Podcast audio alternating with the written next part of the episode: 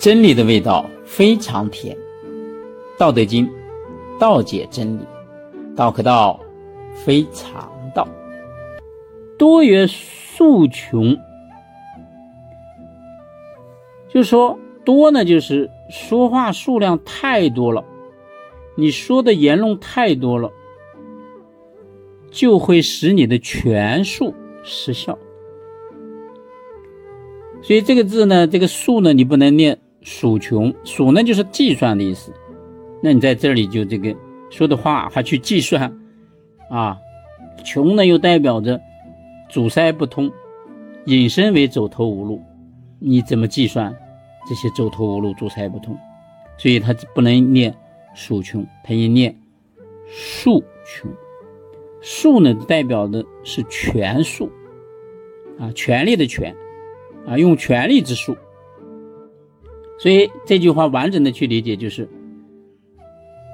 如果说数量太多的言论，这个言论就相当于比喻你掺杂了过多的干预，那你就成为一种有为的表现，不符合道德无为的标准，这样反而会导致你的权术失效。这个穷呢是阻塞不通嘛，那就相当于你这个气数啊，最后因为阻塞不通。而无法推行下去，也就是说，你最后的思想和观点可能因为你的干预太多，反而不能推行下去。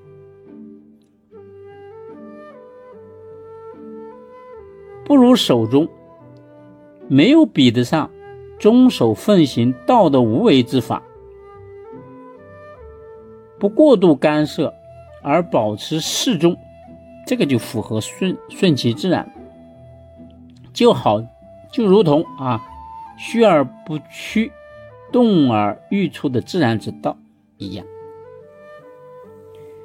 这一章呢，我们总结一下，就是说啊，天下所有的管理者应该效仿天地，不要有太多的这种等级之分，把你所管理的人员呢，最好能够平等的去对待他们，不要太多的干预。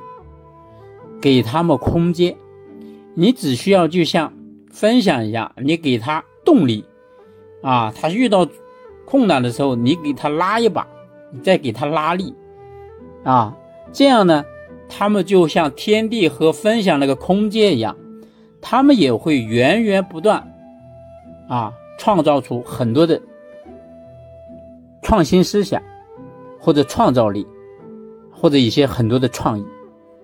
如果你过多的干预了他们，就像分享里边的气被淤堵住了，反而不通了。啊，如果过多的干预，他们的情绪受到影响，啊，反而不能把你的思想啊贯彻下去。这就是提醒我们的管理者要用啊这种道的这种无为之法，顺应自然，保持适中。不能过多的干预，这样他们才能够源源不断产生创新力、创造力。